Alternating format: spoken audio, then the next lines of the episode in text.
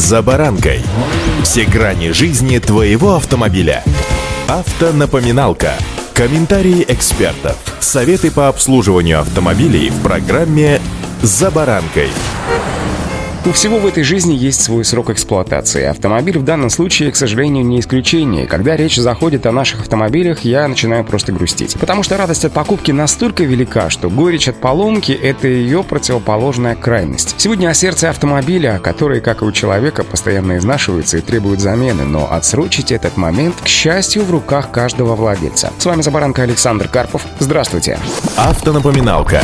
Итак, чтобы понять, насколько важно, трепетно, я бы сказал нежно, как с любимой женщиной относиться к своему мотору, ну, сами понимаете, я имею в виду двигатель автомобиля. Бывалые знают, что счет в данном случае идет на миллиметры или даже микроны, что сопоставимо с несколькими ресницами вашей любимой женщины. Ну или мужчины, ведь красавиц за рулем сегодня тоже очень много. Так вот, попытка или привычка давить на гашетку или, выражаясь профессиональной терминологией, педаль акселератора до красной зоны является, пожалуй, одним из самых главных убийц вашего двигателя. Причиной всему то, что многие автоконцерны переходят на алюминиевые блоки цилиндров, в свою очередь отказываются от гильзования двигателей и обрабатывают рабочие поверхности камер сгорания плазменным напылением. Металл покрывается тончайшим слоем жаропрочного металла, который обладает колоссальной износостойкостью, однако он хрупкий, как стекло. Небольшие удары приводят к царапинам и задирам. Есть несколько причин таких ударов. Одна из них — это попадание абразива в цилиндры и систем выпуска, заявляют автоэксперты АИФа. Высоко же нагруженные турбированные агрегаты требуют щепетильного отношения к системе наддува наддува, она не терпит сильных перегревов и перепадов температуры. Если водитель в мороз после холодного запуска тут же раскручивает мотор до красной зоны с максимальным давлением наддува, то ничем хорошим это, разумеется, не закончится, поскольку неравномерное температурное расширение приводит к кораблению металла их дроблению и растрескиванию.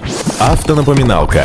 Еще хуже, когда водитель после движения в красной зоне также агрессивно по отношению к двигателю выключает зажигание, то есть останавливается и, к примеру, бежит в магазин. В это время раскрученная до почти 700 градусов турбина перестает охлаждаться маслом и прижигает его остатки, оно просто закоксовывается. Впоследствии твердые частички нагара могут обламываться и попадать в систему впуска. Далее они проникают в камеры сгорания, где царапают стенки блока, возникают задиры. В итоге требуется недешевый ремонт, который часто не ограничивается расточкой цилиндра. Современные алюминиевые блоки предписывается менять целиком. Или же вот еще ситуация. Вы, к примеру, долили масло, а делают это две трети автолюбителей и немного пролили на резиновые трубки системы охлаждения. Ситуация, кстати сказать, сплошь и рядом. В течение нескольких месяцев остатки масла проедают резину, вызывают ее размягчение и в конце концов образуется вздутие. Во время активных разгонов и простоя в пробках давление антифриза нарастает и трубки просто-напросто рвутся. Дальше, например, антифриз вскипает и бьет наружу фонтаном. На высокой скорости такая утечка не всегда заметна, из-за чего автомобиль успевает проехать еще и не один километр, пока водитель не разглядит пар. К этому времени половина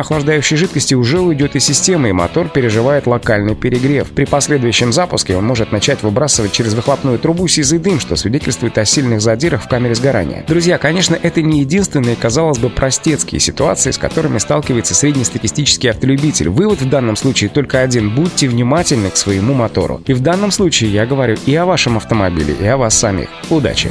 За баранкой.